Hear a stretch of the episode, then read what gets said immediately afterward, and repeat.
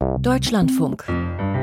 Forschung aktuell. Mit Britta Fecke und diesen Themen. Die im Dunkeln sieht man doch. Wir stellen eine neue Satellitenstudie zur illegalen Fischerei in den Weltmeeren vor und sprechen außerdem über den demografischen Wandel in Familien. Dort werden Nichten und Neffen in Zukunft erheblich seltener. Doch erstmal heißt es Fly me to the moon, wenn es so einfach wäre. Der Mond ist derzeit das gar nicht so ferne, aber dennoch große Ziel der internationalen Raumfahrt. Indien hat im letzten Jahr eine robotische Mission auf dem Mond gelandet, eine japanische ist unterwegs und soll im April auf dem Mond aufsetzen. Wann die NASA ihre Mondflüge startet, ist dagegen ungewiss. Es war keine gute Woche für die US-Raumfahrtbehörde. Wie wir gestern schon gemeldet haben, ist die erste kommerzielle Mondmission gescheitert und auch die Mission Artemis II, der erste Flug von Menschen rund um den Mond, soll sich um mehr als ein Jahr auf den Herbst 2025 verschieben. Ich bin nun mit meinem Kollegen, dem Astrophysiker Dirk Lorenzen, verbunden. Herr Lorenzen, verliert die NASA nach all diesen Rückschlägen langsam die Lust am Mond? Man merkt jedenfalls, dass die Mondeuphorie nicht mehr ganz so groß ist und dass die Euphorie alleine einen auch nicht bis zum Mond bringt. Natürlich das Scheitern von Peregrine, der Sonde da und dann die technischen Probleme bei Artemis machen nun eben auch den letzten Träumern klar, Flüge zum Mond, die sind einfach schwierig mit Menschen dann, also das gilt schon für normale Frachtflüge, für diese automatische Sonde, wenn Menschen dann an Bord sind, dann wird alles noch viel schwieriger, weil man viel mehr Sicherheitsdinge bedenken muss. Es wird auch viel, viel teurer. Klar, zu Apollo-Zeiten, da hat die NASA sehr oft Menschen und, und Raum Raumsonden einfach zum Mond geschickt. Die Technik hat man inzwischen verlernt. Und NASA und ESA haben sich sehr lange so ein bisschen dieser Illusion hingegeben, dass man parallel zum Betrieb der Raumstation auch große Mondmissionen stemmen kann. Dann sind aber die Finanzmittel natürlich sehr, sehr knapp und die Zeitpläne, die man mal verkündet hat, die waren ohnehin ambitioniert. Blicken wir kurz auf die beiden Missionen. Wie schwerwiegend ist das Scheitern der kommerziellen Mission Peregrine? Der NASA-Chef Bill Nelson hatte vorher gesagt, der Start dieser Mission sei ein großer Sprung für die Menschheit, weil sie eben die Rückkehr zum Mond einleite. Also man hat da eigentlich sich bezogen auf Neil Armstrong, die berühmten ersten Worte vom Mond. Man hat es also selber sehr, sehr hoch gehängt und nun steht man natürlich vor dem Scherbenhaufen. Die NASA verfolgt beim Mond ja eine so Doppelstrategie. Sie selber konzentriert sich einfach auf die Flüge von Menschen und verschiedene private Firmen, die sollen aber die Fracht auf den Mond bringen. Also mal salopp gesagt, früher hat die NASA alles selber gebaut aufgebaut, die Mission selber gestartet. Heute bestellt sie den Lieferdienst. Der erste ist nun gleich nach dem Start gescheitert und nach vielen Jahren Verzögerung, also auch der hätte längst unterwegs sein sollen. Der nächste versucht es dann Mitte Februar und die NASA braucht dringend diese Sonden, damit die dann eben auf dem Mond landen und mit Messinstrumenten an Bord dann untersuchen, wie es da aussieht, wie ist die Strahlenbelastung, gibt es da womöglich Wassereis. All das muss man eben wissen, bevor Menschen dort jemals eine Station errichten könnten. Peregrine ist aber trotz der Probleme ja noch im All unterwegs. Kann man da noch etwas erwarten? nicht mehr viel. Die hatten eben Pech, dass nach dem Start es ja dieses Problem mit dem Triebwerk gab und der Tank ist fast leer. Das heißt, das Unternehmen teilt mit, dass Peregrine wohl morgen Vormittag deutscher Zeit dann einfach am Ende ist. Bis dahin, ja, versucht man einfach so viel wie möglich an Daten zu gewinnen, um Erfahrung zu sammeln für diesen Flug. Danach kann die Sonde sich dann nicht mehr stabil zur Sonne ausrichten. Das braucht sie aber, damit sie eben Strom hat. Das heißt, morgen hat dann Peregrine keinen Saft. Dann ist die Mission vorbei. Der erste Flug mit Menschen um den Mond herum soll nun frühestens im September 2025 sein. Wann gibt es denn dann die seit Apollo erste Landung von Menschen auf dem Mond? Da sagt die NASA noch sehr tapfer, das sei dann im September 2026 der Fall. Wenn das klappt, dann wäre das, meinen viele Beobachter, dann wirklich schon ein schweres Raumfahrtwunder.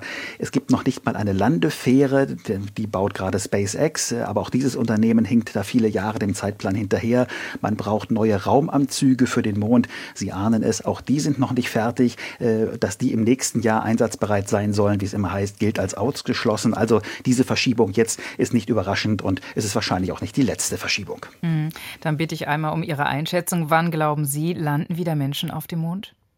Ich habe mich über die 2026 sehr gewundert, weil selbst NASA-interne Gutachter schon seit einigen Monaten erklären, dass sie damit rechnen, dass es mindestens bis 2028 äh, dauern wird. SpaceX baut ja gerade diese Großrakete Starship. Die muss erstmal im Routinebetrieb sein. Das heißt, die müsste etwa 100 Mal ins All geflogen sein und zurückgekehrt sein, bis man bereit wäre für so eine Mondreise. Diese kommerziellen Frachtdienste der NASA, die man eben ja dringend braucht, um gerade diese schwierige Gegend am Südpol, wo man Menschen hin will, um das zu erkundigen, diese Fracht Frachtdienste haben eben immer noch nicht gezeigt, dass sie wirklich den Mond bewältigen.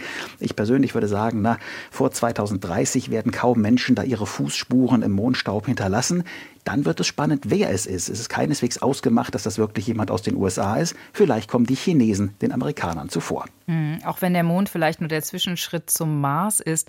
Ist das jetzt eine Neuauflage des Wettlaufs zum Mond wie in den 60er Jahren im Kalten Krieg? Es nicht, nicht ja, es, es deutet sich ein bisschen an. Diese relative Zusammenarbeit auf der internationalen Raumstation, die wird ja nicht fortgesetzt. China war da ja ohnehin ausgeschlossen. Nun gibt's eben wieder diese Blockbildung. Auf der einen Seite NASA und ESA, auf der anderen Seite China und Russland, wobei China vielleicht lieber Indien sogar dabei hätte als Partner. Womöglich ist dieser Wettkampf ja sogar ganz gut, äh, weil es einfach plötzlich Finanzmittel da sind, also gut für die aus Sicht der Beteiligten, weil dann die Finanzmittel da sind, dass man dahin fliegen kann. Es kann aber auch sein, dass man eben merkt, na, diese Flüge da hoch hoch, sind einfach äußerst teuer und mit Menschen ist die Frage, was bringt das? Nur das politische Prestige trägt eben nicht. Das hat man ja bei Apollo damals gesehen. Also das wird sehr interessant. Alle werden merken, der Mond ist kein schöner Ort, um dahin zu reisen. Und wenn man Menschen mitnimmt, dann ist er vor allem eines, sehr, sehr teuer. Der Mond kostet Mondpreise. Hm. Über Pannen mit Raketen und Raumschiffen sprach ich mit Dirk Lorenzen, dem Astrophysiker. Vielen Dank dafür. Der Blick in alte Fotoalben zeigt, wie schnell sich Familien verändert haben. Wo sich vor 100 Jahren noch die Großfamilie in mehreren Reihen vor dem Fotografen arrangieren musste, damit auch alle auf das Bild passen, da reicht heute ein ausgestreckter Arm, um die kleine Truppe um auf ein Selfie zu bannen.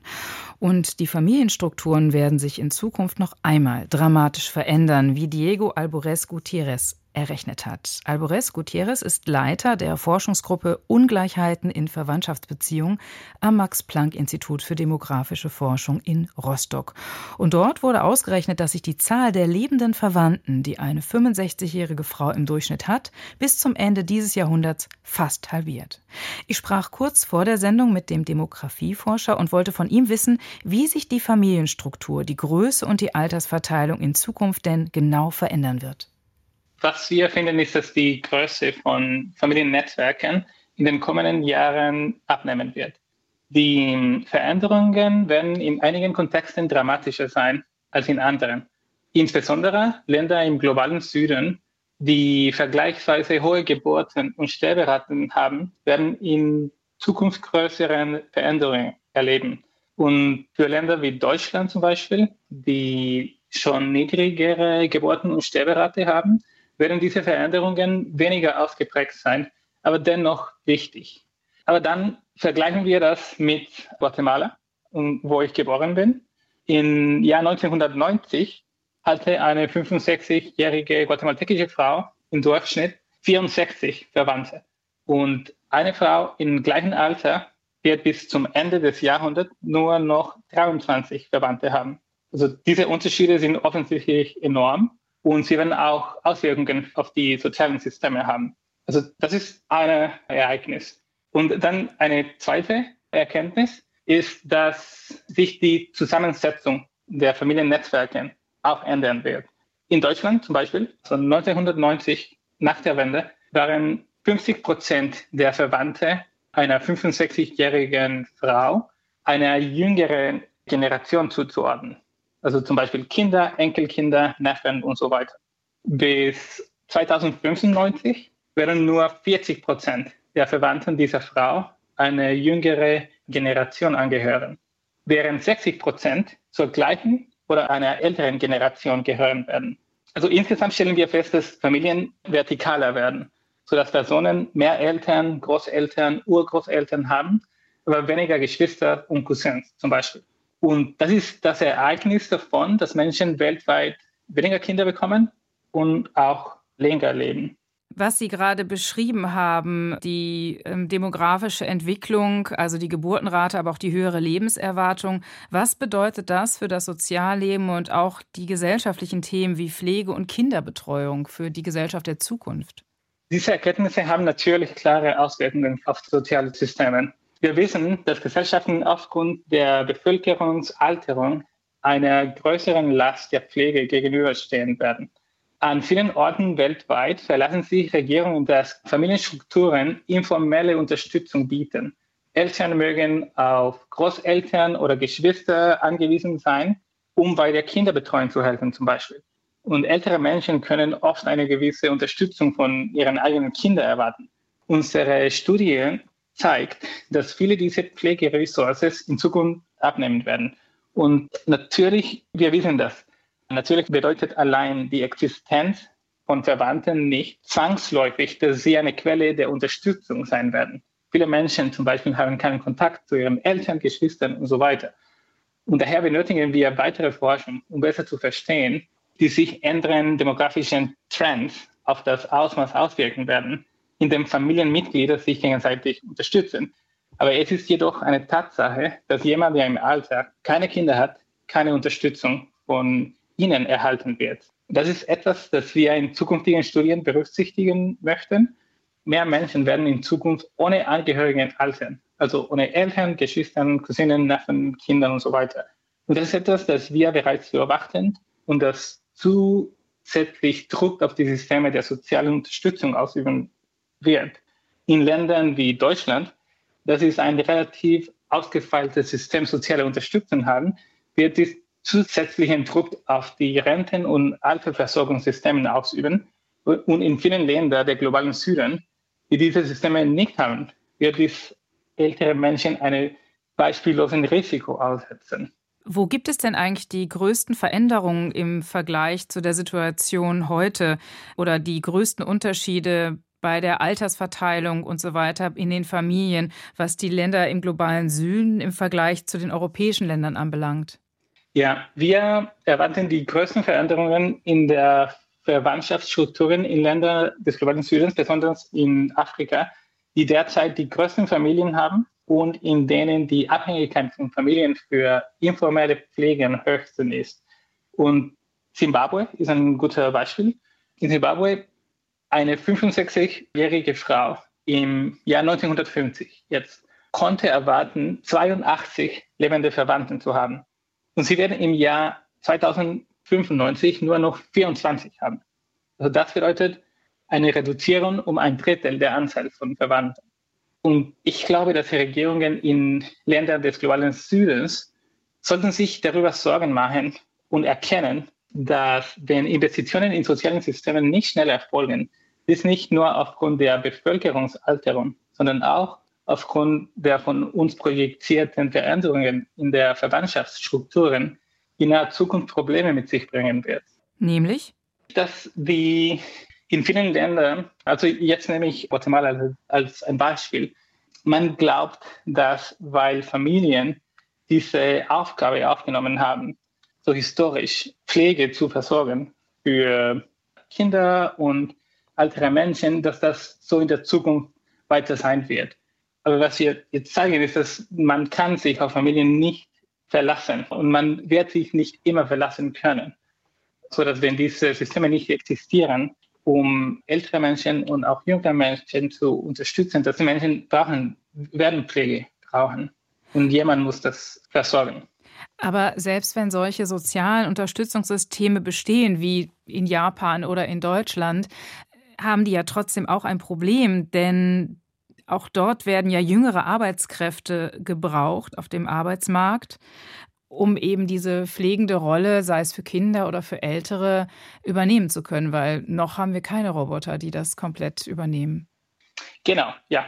Überall wird das ein Problem sein, aber ich glaube, dass der, der Schock in diese Gesellschaften, wo Veränderungen schneller sein werden, weil das es größer sein wird. Weil zum Beispiel in Gesellschaften wie Japan oder Deutschland diese Gesellschaften haben vor einer relativ langen Zeit diese niedrige Geburtsraten und höhere Lebenserwartung schon erlebt. Und deswegen, die Familienstrukturen haben sich schon geändert. Und ich glaube, dass hier in Deutschland, weil es Sachen, sie sind nicht so viel ändern. Also natürlich werden sie sich ändern, nicht nur in Anzahl von Verwandten, sondern auch von, in Strukturen von Familien. Aber diese Veränderungen werden größer in anderen Ländern sind, die auch mehr, viel mehr Investitionen brauchen werden. Über die Familienstrukturen der Zukunft sprach ich mit dem Demografieforscher Diego Albures Gutierrez. Ein Grund, warum die Isländer trotz drohenden Staatsbankrotts nicht in die EU wollten, waren und sind die Fischgründe vor der Insel. Denn der Schutz der Fischbestände hat auf Island eine lange Tradition und endete fast im Kabeljaukrieg mit England. Doch diese isländische Fischereipolitik, die das Label Nachhaltigkeit tatsächlich verdient, weil bestimmte Fischarten so lange nicht gefischt werden, bis der Bestand wieder stabil ist, dieser sorgsame Umgang mit Fischbeständen ist weltweit einmalig und entspricht nicht dem Standard. Eine amerikanische Studie, die jüngst im Fachjournal Nature erschienen ist, zeigt, wie groß das Ausmaß der illegalen Fischerei tatsächlich ist. Volker Mrazek berichtet. Man mag es kaum glauben. Und selbst Fernando Paolo war ziemlich verblüfft, Geophysiker und Erstautor der neuen Studie. Aber das Ausmaß der industriellen Fischerei auf den Weltmeeren wird offenbar massiv unterschätzt. Es gibt große Fanggebiete, von denen bisher gar nicht bekannt war, dass dort intensiv gefischt wird. Und ganze Flotten, die unter dem Radar operieren. Denn rund 75 Prozent aller Fischtrawler sind scheinbar als Geisterschiffe unterwegs unterwegs, die ihre Positionen nicht automatisch melden, was eigentlich üblich ist, schon aus Sicherheitsgründen. Das zeigt die Auswertung von Satellitendaten für die Zeit von 2017 bis 2021 durch Global Fishing Watch, eine Organisation, für die auch der brasilianische Forscher arbeitet.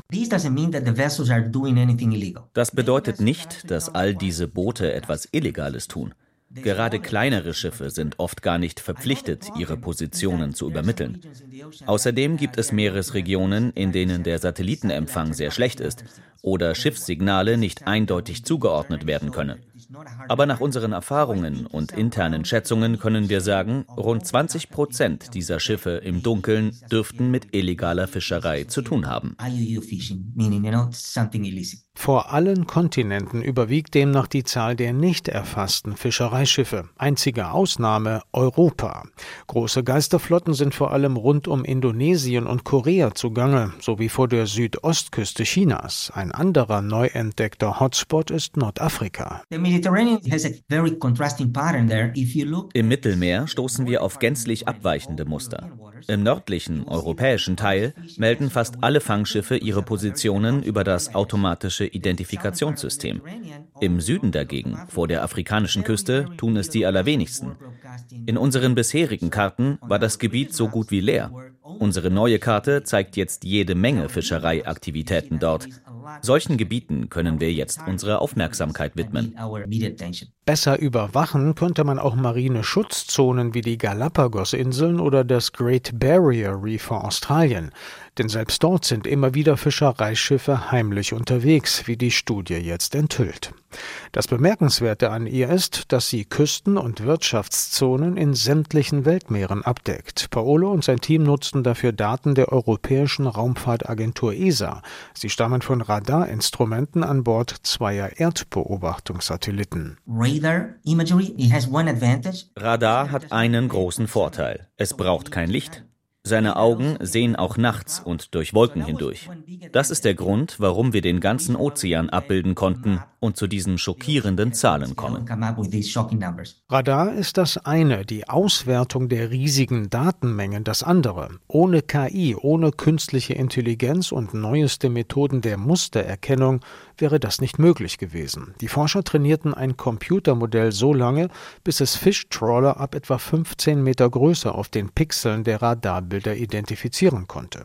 Konstantin Klemmer sieht darin einen großen Fortschritt. Der deutsche KI-Experte forscht in einem Labor von Microsoft in Cambridge in den USA. Das sind unfassbare Datenmengen. Aber dank neuronaler Netze können wir zum ersten Mal in den Jahren, in denen wir jetzt sind, tatsächlich viele von diesen Satellitendaten nutzbar machen und was mich eben so begeistert, ist, dass diese Studie das sehr konkret macht für ein Problem, das es gibt, und zwar die, ja, die dunklen Flecken auf den Meereskarten ausfüllen von menschlicher Aktivität. Daten und Methoden seien frei verfügbar, betont Klemmer. Alle Länder könnten davon Gebrauch machen, um Fischereiaktivitäten aufzudecken, die bisher unter dem Radar liefen, etwa in ihren Wirtschaftszonen oder in Schutzgebieten.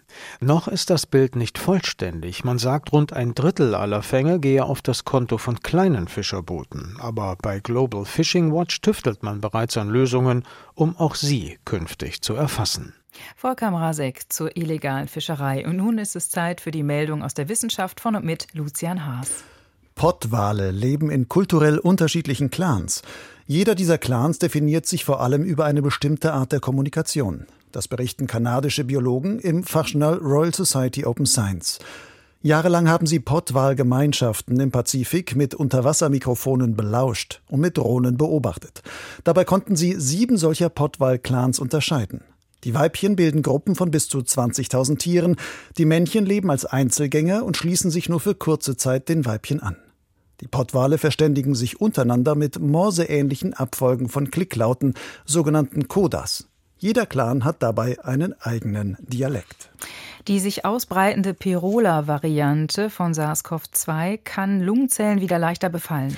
Und zwar im Vergleich zu früheren Omikron-Varianten, mit denen sie verwandt ist. Das berichtet ein deutsches Forschungsteam im Fachjournal Cell. Es hat die biologischen Eigenschaften der Pirola-Variante untersucht. Auffällig ist eine ungewöhnlich hohe Zahl von Mutationen. Im Spike-Protein sind es mehr als 30. Damit kann Pirola wieder ähnlich effizient in Lungenzellen eindringen wie die früheren SARS-CoV-2-Varianten Alpha, Beta, Gamma und Delta, die die Corona-Pandemie in den ersten beiden Jahren bestimmten. Pirola vermehrt sich allerdings weniger gut als seine Vorgänger, was sein pathogenes Potenzial verringern könnte. Salzwasserkrokodile haben eine Art Liebessprache. Das zeigt eine Studie von Forschenden der University of the Sunshine Coast im australischen Brisbane. Demnach spritzen Krokodilmännchen unter anderem Wasser aus der Nase, machen Zischlaute und erzeugen Wasserblasen, um Weibchen zu beeindrucken. Diese wiederum geben eher knurrende Laute von sich. Um die Kommunikation der Salzwasserkrokodile zu entschlüsseln, haben die Forschenden über Monate hinweg Kameras und akustische Aufnahmegeräte in den Krokodilgehegen eines Zoos installiert. Auf Basis der Aufnahmen wollen sie nun eine Art Krokodil-Wörterbuch erstellen, das die verschiedenen Ausdrucksweisen der Reptilien erklärt. Schon jetzt ist klar, Salzwasserkrokodile sind viel kommunikativer und sozialer als bisher angenommen. Eine Therapie gegen Spinnenangst hilft auch bei Höhenangst. Verschiedene Angststörungen treten oft gemeinsam auf. Bisher ging man allerdings davon aus, dass jede Angst nur einzeln mit jeweils darauf zugeschnittenen Expositionstherapien behandelt werden kann. Eine Studie von Forschenden der Ruhr-Universität Bochum im Fachjournal Translational Psychiatry stellt diese Sichtweise in Frage. In einem Experiment wurden 50 Personen mit Spinnen- und Höhenangst behandelt, allerdings nur gegen die Spinnenangst durch eine kontrollierte Exposition mit Spinnen. Nachfolgende Befragungen und Tests zeigten, dass dadurch auch die Höhenangst abnahm, im Durchschnitt um 15 Prozent. In fast allen deutschen Großstädten wächst die Bevölkerung. Insgesamt lebten im Jahr 2021 rund sieben Prozent mehr Menschen in den Großstädten als noch zehn Jahre zuvor. Das geht aus einer Studie hervor, die das Bundesinstitut für Bau, Stadt- und Raumforschung heute vorgestellt hat. Darin werden die demografischen und sozialen Entwicklungen in mehr als 50 deutschen Großstädten analysiert. Zu den Ergebnissen gehört, dass die Bevölkerung in den Großstädten etwas weniger stark gealtert ist als im Bundesdurchschnitt. Hier spielt die Zuwanderung aus dem Ausland eine Rolle. Dennoch ist der Anteil von Menschen ab 85 Jahren in den Großstädten im Vergleich zu 2011 um fast 30 Prozent gestiegen. Sternzeit, 10. Januar, der etwa 100 Milliardste Neumond. Morgen Mittag um kurz vor eins ist Neumond. Dann überquert der Mond die imaginäre Linie zwischen Erde und Sonne und beginnt seine 1250. Runde um die Erde Fachleute sprechen von der Lunation. Diese Zahl bezieht sich aber nur auf die Umläufe des Mondes seit der Neumondstellung im Januar 1923. Diesen Neumond hatte der US-Mathematiker Ernest Brown willkürlich als Nullpunkt seiner nummerierten Lunationen ausgewählt. Den Astronominnen und Astronomen erleichtern diese Nummern das Berechnen der Mondbahn, ansonsten haben sie keinerlei Bedeutung. Natürlich ist die Zahl der tatsächlichen Umläufe des Mondes um die Erde viel, viel höher. Unseren Mond gibt es seit fast viereinhalb Milliarden Jahren. Anfangs war er der Erde deutlich näher und ist viel schneller um sie herum gerast. Dem morgigen Neumond dürften also schon etwa 100 Milliarden Neumonde vorausgegangen sein und nicht erst knapp 1250, wie es die Lunationsnummer nahelegt. Das exakte Berechnen der Mondbahn ist bis heute nicht möglich. Es gibt viele äußerst komplizierte Störeffekte, die auf die Anziehungskraft von Sonne, Erde und den übrigen Planeten zurückgehen.